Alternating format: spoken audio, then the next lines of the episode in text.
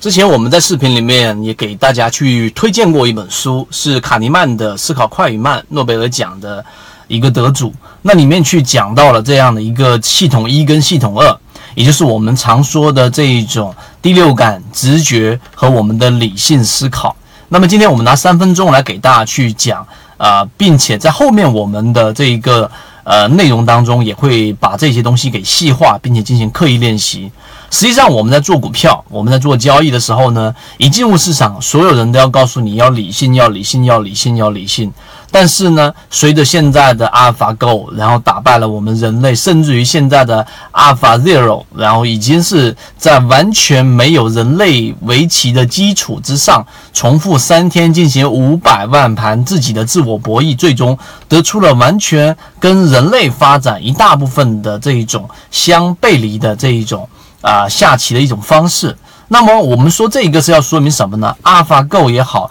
人工智能也好，它实际上所代表的是我们的这一种理性思维，就是我们所说的系统二。但是人类的系统二无论如何都不可能比过我们所说的电脑和机器。所以呢，在很早以前，人类对于我们说的系统一、直觉、潜意识这一方面的研究就很少。或者说很难把它作为一个对于我们人类激发的一种角度去思考。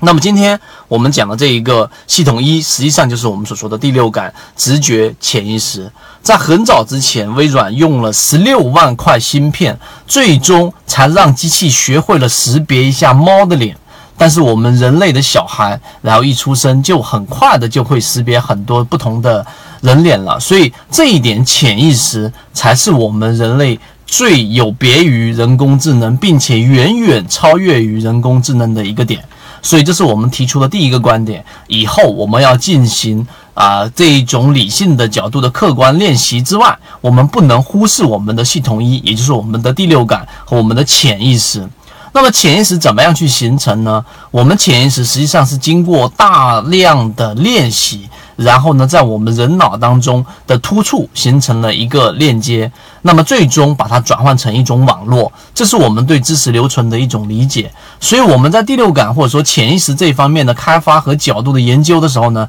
实际上我们应该在交易过程当中每一天的复盘。都应该是客观的，并且有目的性的去复盘。至于怎么复盘，我们在直播里面会陆陆续续去给各位去讲到。例如说，我们会把所有的每一个季报出来的这一种散户数量大幅减少的个股做一个分类，然后重复的去观察他们每一天的一个表现。例如说，我们会把所有的随手突破进入到强势区域里面的个股，然后进行不断的重复的观察。最终把它练就成一种我们能够直观的判断这样的个股到底是真突破还是假突破等等这一方面的这些内容，我们都会重复去讲到。那么今天我们讲到的这一个前十里面，其实并不是玄而又玄的我们说的第六感，而是我们要知道你的所有潜意识是需要去开发的。而所有的潜意识，同时需要不断的去练习的，而不是说你去看了很多的书籍，去做了很多理论角度的这种认知。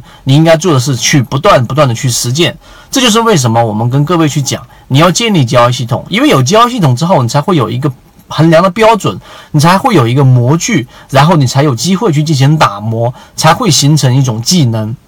所以这一个呢，是我们今天给大家的一个小小的启发。后面我们会在直播的内容里面去讲更多细节的内容，例如说水晶坊我们是怎么把握出来的，例如说三零三幺七我们是怎么规避的，例如说中电广通为什么盘整的过程当中，当控盘度连续减少，我们会把它规避出来。这个是我们提供的一个思路。因为希望今天我们的这一个小小的关于潜意识的一个三分钟的视频，能够让你去。对于你的潜意识，对于我们说意识角度的这个东西，在构建交易系统的时候，